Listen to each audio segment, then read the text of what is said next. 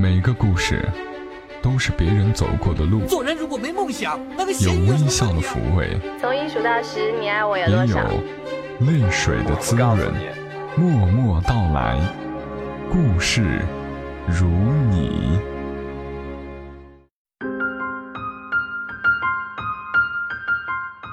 默默到来，故事如你。这里是由喜马拉雅独家播出的《默默到来》，我是小莫，在每个周三的晚间和你相伴，和你来聊聊我们平常人身上所发生的故事。有听友在小莫的新浪微博上评论说，很期待二零一七年的第一期节目，谢谢你们又陪我走了一年。那今天这个故事呢，我想应该是不负期待的。又是一个好故事，故事的讲述者尤斌，出自于他的新书《可我还是喜欢你》。故事有点长，新年的第一期节目让你听过瘾。现在开始为你讲故事，对此如何不泪垂？作者尤斌。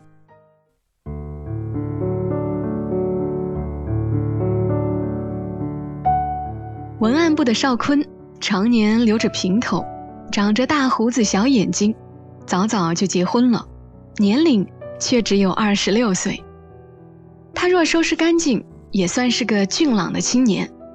奈何每天被逼着写稿子，北京禁烟之前，每天抽将近一包烟，被缭绕的烟雾熏陶出一张饱经沧桑的脸。邵坤挣钱真不要命，文案部的工资是底薪加稿件提成。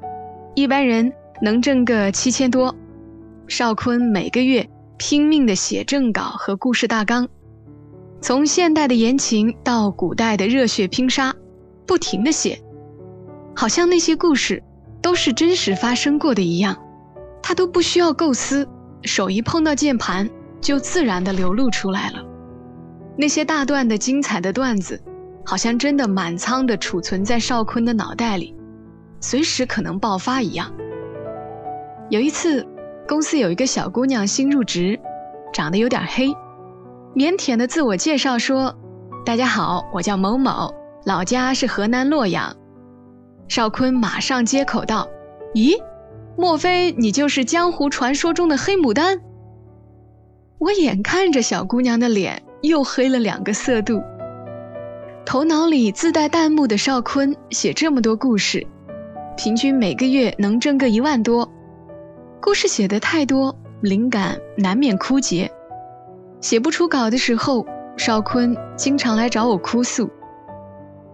我不抽烟，但是很爱喝酒，所以在公司柜子底下常年存着一箱罐装啤酒，我俩加班的时候喝掉一箱不成问题。和邵坤熟悉后，我才知道邵坤拼了命的存钱。是为了给他老婆做整容手术，别误会，邵坤不是嫌弃他老婆太丑，相反，他这个叫小妍的老婆，长了一张非常秀雅的小脸，皮肤吹弹可破，并不是三星牌老婆，看着伤心，出门放心，提起来烧心。小妍一切都好，就是因为小时候的一场医疗事故，她脖子上的皮肉组织变了形。从左耳朵到左肩，好像连着一条蹼，长条粘连的凸起来的组织不怎么好看。小妍十七岁的时候，家里带她去做手术，将脖子上的蹼给切开了。手术虽然很顺利，但是当时并没有清理干净，看起来有明显的伤口。邵坤现在存钱，就是想带着老婆去做一次彻底的修复手术。因为他不想再看见夏天和老婆一起逛商场时，老婆看到当季新款连衣裙时那种遗憾又失落的眼神。无奈，可能是因为前段时间脑洞开得太大，所有的点子好像都被用完了。邵坤正在写一个故事，卡到不行。看他盯着电脑，嗷呜嗷呜的叫，我拿着啤酒过去，说：“你把你的故事和我讲讲。”看咱俩能不能梳理梳理。他万分感激，说：“现在只是一个框架，里面的血肉我想以后再填充。总之，这是一个非常狗血的关于脸的古代爱情故事，发生在两个敌对国家——东陆国和西陆国。我不说话，听他讲述大纲。邵坤是一个非常好的讲述者，讲故事的时候声情并茂，虽然是虚构的，我却好像真的看见了古时候喧嚣飞扬的尘土。东陆国和西陆国是两个著名的敌对国，随着第三国的迅速崛起，这两国的地位几乎同时受到了威胁。像所有历史的洪流一样。唯一能抵抗住灭亡厄运的方法，就是和昔日最痛恨的敌对国联合起来。这联合的第一步便是联姻。东陆国皇帝准备让自己的弟弟娶西陆国的亲王之女。这亲王的女儿单名一个玉字，大家都叫她玉姑娘。玉姑娘生性桀骜，非常不喜欢别人的安排。但是这次事关两国的存亡。自己的父亲又被朝中的政治宿敌施加了不小的压力，玉姑娘内心经历了痛苦又漫长的挣扎，最终决定自己做这个牺牲。一个素来追求自由的人，却在一生中最大的事情上受到了极大的束缚。或许，这就是所谓的命运。尽管如此，玉姑娘在不那么伤心的时候，还是不禁幻想起。自己未来的夫君，他到底是什么样子？有多高？声音好听吗？他命人暗中打探东陆国那个即将迎娶自己的王爷的容颜。第二天，斥候返回，带了一张东陆国王爷的画像。玉姑娘一看，当场眼泪决堤。画中的男子皮糙肉厚，牙齿不全，头发掉的没几根了。年龄简直比自己的父亲还要大上许多，玉姑娘崩溃了。一想到这个糟老头子就是自己以后的夫君，每天要和自己一起吃饭、睡觉，甚至行房事，他恨不得来个自我了断。那些对爱情的幻想，都在这场崩溃中烟消云散。大婚当天，东西路两国迎来了有史以来最热闹的日子。人们仿佛把这个陆地上所有的红色都用光了，张灯结彩远不足以形容这场仪式的壮观。天空好像都被数不清的红色绸缎染得微醺，但是只有玉姑娘知道，这不是两个人爱情的结合，这是一场华丽葬礼。在这场婚礼过后，代替她活着的只是一具行尸，她全部的人生啊！就在这场政治联姻里，彻底结束了。玉姑娘似乎不知道仪式到底举行了多久，她感觉时间已经从自己的意识中溜走，这也许就是死亡的开始吧。她对自己说。一直到入了洞房，喧嚣的声音才渐渐平息，灯柱燃得尽兴，偌大的新房里只剩下这对新人。玉姑娘知道，最煎熬的时刻就要来临了。一双干净有力的双手，轻轻地掀起了玉姑娘的盖头。对面的男人穿着大红的礼服，剑眉星目，神采非凡。玉姑娘有些糊涂了。男人看着玉姑娘吃惊的样子，得意地微笑起来，笑容里略带邪气，好像玉姑娘的反应。早在他的意料之中，夫人有礼。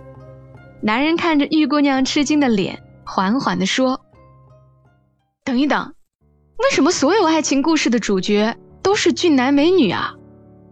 我不解地问少坤。少坤缓缓地说：“你不懂，人们看爱情故事，并不想看两个主角一生经历了多少坎坷，而是为了满足对爱情的幻想。”现实生活中很少有不让人失望的爱情故事。我老婆小妍以前就喜欢看我写的爱情故事。我渐渐发现，凡是主人公长得漂亮的，她都说是好故事，不论结局是圆满还是不幸。而那些故事的主人公长得一般或者没有交代长相的，他总是摇摇头，说缺少点什么。所以后来我写的故事里的主人公，全都是俊男美女，这样，不论故事精彩与否，至少能满足一大堆人对于爱情的幻想。我对此不置可否，急着问少坤、玉姑娘和王爷后来怎么了。少坤说不急，卡住了，暂时想不出来后续，肚子饿。想出去吃小龙虾，于是我和少坤两个人关了电脑，打车去簋街吃辛辣的小龙虾。有时候我们觉得很了解身边的一个人，对他的品味、喜好、憎恶都了如指掌，但这很有可能只是错觉，因为你不可能完全经历过这个人一生中的分分秒秒。我们看到的，可能只是这个人。关于真实的很少一部分的假象而已。比如现在，我和少坤在簋街的大排档吃着小龙虾，不知不觉开始聊到他和他老婆以前发生的事情。我看着自己以为很了解的少坤，他下面说出的每一个字，都好像是发生在我从来没有见过的人身上的一样。传奇的人或事，可能就发生在。最不起眼的自己身边，邵坤和小妍是中学就开始恋爱的，两个人都算是校园里小有名气的人物。小妍高中的时候查出脖子上有一个很小的血管瘤，不致命，但还是得治疗。有两种治疗方式，一种是手术，太麻烦，而且手术费比较贵。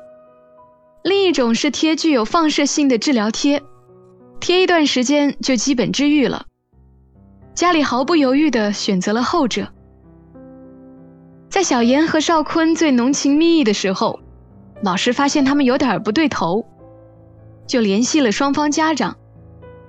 当晚，小妍和父母爆发了最激烈的争吵，父母第一次动手打了小妍一耳光，并勒令小妍和邵坤分手。小妍伤心极了，摔了门，把自己关在房间里，躺在被子里哭了很久，直到因为太累而睡着了。而所有人都忽略的是，小妍睡着的时候，脖子上的治疗贴没有拿下来。第二天早上，小妍是疼醒的，脖子上火辣辣的疼，像在用火灼烧一样，完全忍受不了。送到医院的时候已经太晚了，脖子上的皮肉组织已经变形。隔天稳定下来的时候，居然从耳根一直拉起一条长长的蹼，脖子几乎活动不了了。父母非常自责，小妍很怕少坤看到自己现在这个样子，总是对他躲躲闪闪。少坤一边说着。一边喝了一口啤酒，啤酒里的泡沫像回忆一样浮上来。我见过邵坤的老婆小妍，脖子上除了突出一点的皮肉组织没有恢复，那道长长的蹼已经在几年前的手术中切开了。如果不仔细看，根本看不出来有什么异样。其实这么多年，邵坤和小妍早就习惯了脖子上的这片疤痕。我今天才知道。每次邵坤说这么拼命存钱是为了给小妍存钱整容，也只是说说而已。我明白他是为了弥补内心的某种愧疚，虽然这种愧疚说不清道不明，但就像蛰伏在心里某个角落的冬眠动物一样，真实的存在着。小妍每次都会打趣儿道：“怎么了？这么多年终于忍够了？”快去找个漂亮的小三儿，我好拿出大婆范儿来，用脖子上这道疤吓吓他。少坤好像突然回过神来，摇了摇头说：“说这些干啥？咱们不是出来聊工作的吗？”于是，他接着讲起那个关于容貌的古代爱情故事。玉姑娘虽然不明白发生了什么。但是看到面前这个男人得意的神情，她知道自己肯定被耍了。她突然发起小姐脾气来，一把推开新郎，夺门而出。在王府待了将近一个月，玉姑娘终于把自己内心的糊涂清理干净了。原来王爷早在之前两国为数不多的交集当中，阴差阳错的见过玉姑娘一面。当时的王府里，姑娘们顺从的如同一花一草。王爷初见这个性子刁蛮的公主，自然觉得与众不同。和亲的时候。王爷特意向皇兄明示加暗示，想娶这个女人为妻。等到玉姑娘的斥候过来打探王爷的容貌时，被王爷一举识破。王爷生性有些放浪，想着捉弄一下这个未来的妻子，就命一个从小把自己带到大的、其貌不扬的侍卫，假扮自己出现在斥候面前。所以斥候传给玉姑娘的画像里，王爷的长相。才那么对不起审美。知道这件事后，一股无名火从玉姑娘心中噌的腾起。自己从小到大，何时扮演过这种小丑角色，简直被耍得团团转。这股火笼罩了她将近半年。在和王爷爆发了几次正面冲突之后，王爷也终于被惹怒了。政治婚姻并不存在真实的感情，他和王爷的关系一直很冷漠，两个人都是不服输的性子，好像谁先示了好，谁就输了一般。当时玉姑娘独自在府里无依无靠，又因为是以前敌国皇帝的侄女，所以府里的丫鬟都不待见她。当时府里管家婆子的父亲在当年的两国交战中战死。所以内心一直存着压抑的恨意，看着玉姑娘从敌国来，在府上谁也不喜欢，便心生邪念，将这个主子当成了自己坏情绪的发泄口，瞒着王爷，处处给玉姑娘使绊子。事情的转机出现在一个十五月圆的夜晚，当晚府里搭起戏台子听戏，玉姑娘有些发烧，想提早退了休息。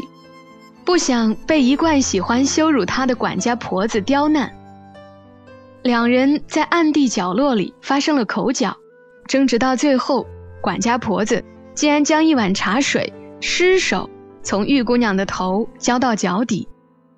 夜寒露重，风一吹，玉姑娘浑身颤抖。王爷赶到时，玉姑娘已经浑身发烫，神志不清了。王爷震怒。当场杖毙了管家婆子，这让在场的所有人都吓得两腿发软。谁也没想到，不受宠的玉姑娘，原来竟被王爷这般宠着。王爷打横将玉姑娘抱起，回到屋里守了一夜。也正是这一晚，两人成了真正的夫妻。玉姑娘在府上的地位也发生了彻底的转变。然后呢？我问道。然后啊，故事就往悲剧发展了。管家知道自己的娘子因为玉姑娘被杖毙，愤怒至极。有一个夜晚，管家趁王爷出游，将玉姑娘反锁在柴房里，并放了火。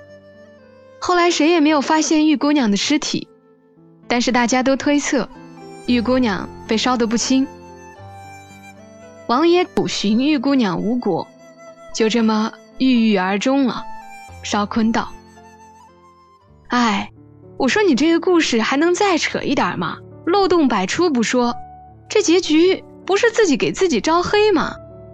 我愤怒地说道：“其实漏洞什么的都无所谓，我就是想写一个和脸有关的爱情故事。我不明白，为什么在一段关系中，一副皮囊。”会起这么大的作用。我们通常听说的一见钟情，听起来好像无比浪漫，但是仔细想想，我们看中的不就是皮囊吗？费洛蒙那套理论，我可不相信。人们最直观的感受还是视觉，人终究是视觉动物。所以，你老婆老让你写俊男美女的爱情故事，你也有点不耐烦了？也不是，我只是觉得外形没那么重要而已。他说道。那我问你，假如你老婆当初没做手术，脖子上还长着这么个蹼，你还会娶她吗？我不知抽了哪根筋，居然问出这么缺德的问题来。你信也好，不信也好，我还真会娶她。说罢，他跟我讲述了他这木头一般的人生中做过的最浪漫的一件事情。在出事后的几乎半年时间里，小妍对邵坤都躲躲闪闪的。邵坤知道小妍这个性格里充满处女座特征的完美主义者，完全接受不了好看的脖颈被放射药物彻底毁掉这件事情。不要说他，就算一般人也很难接受这种穿件低领衣服走在街上。就会受到周围人审判般的眼光的事实。而邵坤最大的优点，也是最让人感动的地方，就是善始善终。他从来没有一刻想过要从小妍这件事情中解脱出来，去找别的姑娘。邵坤软磨硬泡了半年之后，小妍逐渐又接受了他。当时两人十七岁，高二。家里可能也是因为愧疚，似乎都默许了他们的关系，睁一只眼闭一只眼。小妍也终于等到了做手术的第一次时机，虽然是个不复杂的手术，但是医生说，要根据皮肉组织的复杂程度决定对受伤部分的清理程度。好的话，可能将这个蹼处理掉；不好的话，连切开都困难。如果真是那样，小妍的一生，脖子和肩膀都会像这样有一道连在一起的疤。手术的前一晚，小妍变得非常暴躁，但是大家都知道，这是小妍掩饰自己恐惧的一种方式。邵坤默默地在一边端茶递水，不作声。后来，小妍突然很长时间没有出声，邵坤转过头。发现他满脸都是泪水，小妍慢慢的说：“你能不能答应我一件事？如果手术成功了，咱们就接着在一起；如果失败了，我们就分开吧。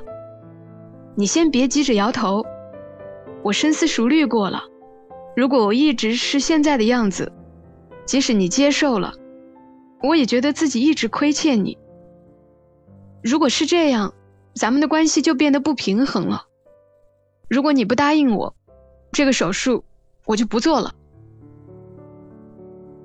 小妍越说越激动，眼泪哗哗的流下来。邵坤突然变得很害怕，马上抱紧小妍，口中连连答应，说：“你先把手术做完，咱们再说，别想别的。”小妍渐渐安静下来，沉沉的睡着了。一觉醒来后，已经是晚上八点多。小妍看不见邵坤的踪影，估计他可能是买饭去了。房间还没开灯，外面的灯光透进来。小妍喜欢这种时刻，觉得自己的安静和外面的热闹是两个互相独立的好朋友，没有谁亏欠谁。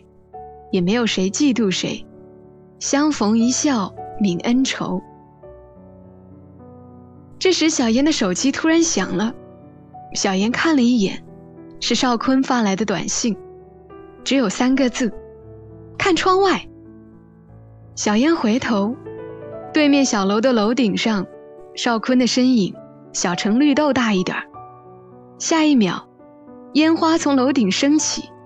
在安静的夜色中绽开，一朵接着一朵，全是小妍喜欢的紫色。一个人不开灯的病房，黑暗被烟花驱赶。邵坤在对面的楼顶忙得不亦乐乎，烟花映在小妍的眼里，映在小妍的脸上，映在小妍脖子上的丑陋的蹼上。这被电视剧用烂的烟花，再一次击败了少女的抵抗力，屡试不爽。等烟花结束，小妍又收到了邵坤的一条短信。邵坤说：“我知道十七岁太小了，但是因为你的任性，逼我不得不做出下面的决定。你董小妍将成为我李少坤的合法妻子，无论贫穷还是疾病，都无法拆散我们，直至死亡将我们分开。注意，这不是一次演习。”也不是一次询问，这是一次通知。Yes, you do。据说，小妍第二天进手术室前，麻药都打了好一会儿了，嘴角还是笑着的。小妍的手术进行的很顺利，手术没清理干净的伤疤，也被我们后来和谐的婚姻生活给遗忘了。邵坤终于说完，好像完成了有史以来。最精彩的一次故事讲述，我从一丝不属于自己的感动中回过神来，然后说：“你说你自己的故事这么圆满，非要给别人加个那么凄惨的结局，不觉得缺德吗？”爱情其实没有所谓的圆满或遗憾，爱情就是一种选择，一种博弈。有时候你一直朝着自认为幸福的方向走。走到尽头，却发现是个死胡同。真正的幸福，可能就是你经过的一个不起眼的路标而已。所以我写的那些故事，再扯淡，终究喜欢给他们一个相对真实的结局。这年头，真实的东西不多了，但我希望，如果是真的感情，就别那么狗血，尽量真实些，才对得起自己所经历的。我听着邵坤的话，似懂非懂，一杯接一杯的灌酒，喝到很晚。酒精渐渐侵占大脑，整个人变得晕晕乎乎的。第二天一大早，我居然没有宿醉的难受感，神清气爽的起床，第一个来到办公室。清晨的阳光给这个城市蒙上了一层善意的温暖。我路过邵坤的工位。发现他的电脑开着，竟然是前一天停留在那个凄惨结局的故事文档。我心里突然萌生了一个念头，在他的工位前坐下来，手指开始敲击键盘，接着他所谓的结局继续写了起来。王爷失去了玉姑娘，郁郁寡欢，但是他总觉得事出蹊跷。并抱有一丝希望，玉姑娘一定还存活在这个世上。于是王爷开始了漫长的寻找，却三年未果。三年后，从西路国来了一个头戴斗笠的失明女画师，据说开了天眼，即使不看人的真面目，也能描绘的八九不离十。女画师辗转到府中。点名要为王爷作画，王爷因为烦闷，本来不想理会，但是女画师沙哑的言辞非常恳切，王爷才终于点头同意。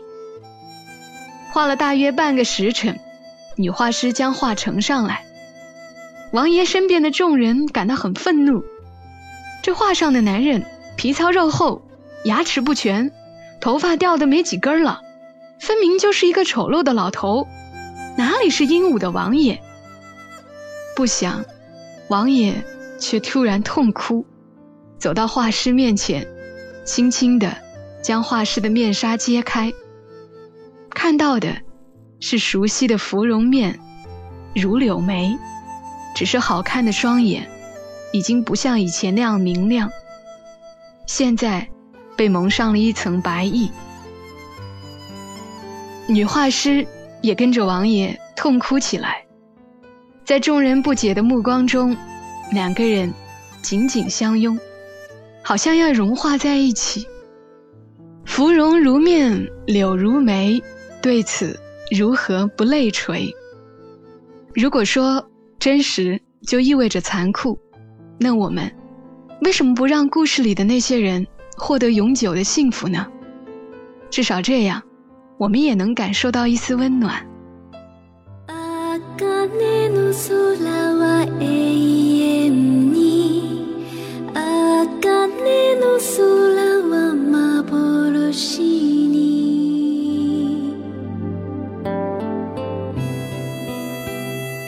故事来自于作者尤斌。对此如何不泪垂？我挺喜欢这个故事的，所以在新的一年开始的时候分享给你们。如果你们也喜欢尤斌所写下的故事，可以购买他的新书。可我还是喜欢你。今天故事就和你分享到这儿，祝你一夜好眠。小莫在长沙跟你说晚安。